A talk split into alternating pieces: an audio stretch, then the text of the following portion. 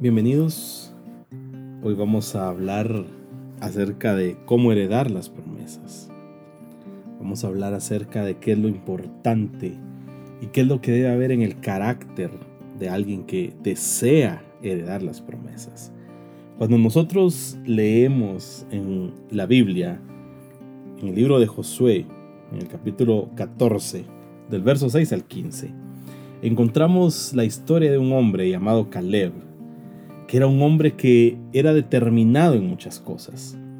Caleb, su nombre, daba la impresión de ser alguien noble y humilde, que habla acerca de la fidelidad de Dios en su vida. Este nombre significa perro. Y esto habla acerca de la fidelidad de Dios y de la bravura y la valentía que nosotros tenemos que tener en el momento de estar pidiéndole a Dios su bendición. Algunos otros traductores dicen que Caleb significa todo corazón, lo cual nos recuerda que nuestra vida debe ser llena de fidelidad hacia el Señor nuestro Dios. Cuando nosotros vemos en el libro de Números capítulo 13 y capítulo 14, nosotros vemos cómo la fidelidad de Dios se manifiesta a este hombre. Este era un hombre que tenía una verdadera fe, que daba testimonio de esa fe y que él urgía constantemente a las personas a que obedecieran a Dios un hombre que honra a Dios exponiendo su vida al entrar como un espía a un lugar que era desconocido para él. Y dice la Biblia que tenía un espíritu diferente y su espíritu agradó a Dios. Y entonces recibe una promesa.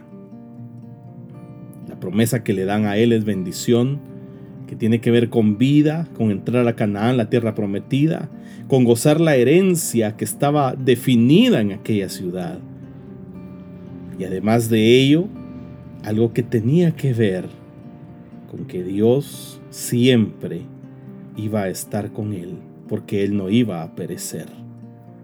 Para aquel que es fiel siempre habrá bendición.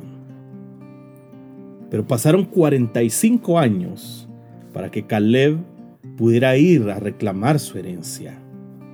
Su memoria había estado fijada en lo que Dios le había prometido.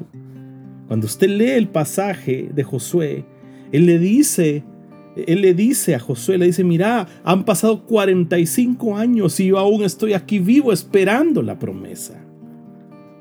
Este fue un hombre que había decidido confiar en Dios. Y cuando él empieza a pedir la promesa, él lo hace de una manera muy especial.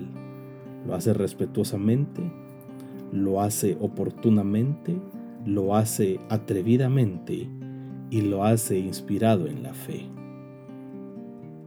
Él respetuosamente se dirige a Josué, que a pesar de que era su amigo, él reconoce la autoridad de una manera oportuna, porque cuando ya se habían vencido los 31 reyes, él se acerca y le dice, yo quiero mi promesa.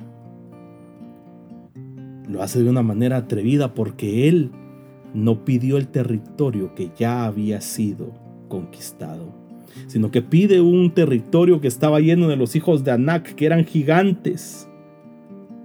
Él había peleado con los demás, pero él no fue egoísta, él decidió tomar el paso para tener una conquista más.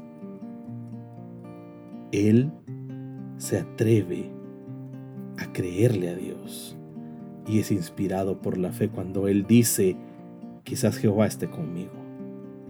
La forma de recibir las promesas de Dios es estando claros, claros en que solamente la ayuda de Dios nos va a dar a nosotros aquello que nosotros le hemos estado pidiendo.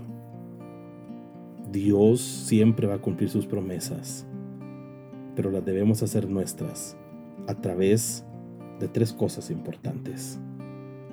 Fe, obediencia y valentía. Que el Señor los bendiga nos escuchamos en el siguiente capítulo. No olviden seguirnos en nuestras redes sociales como Adorarle GT en Instagram, Facebook y YouTube. Dios les bendiga.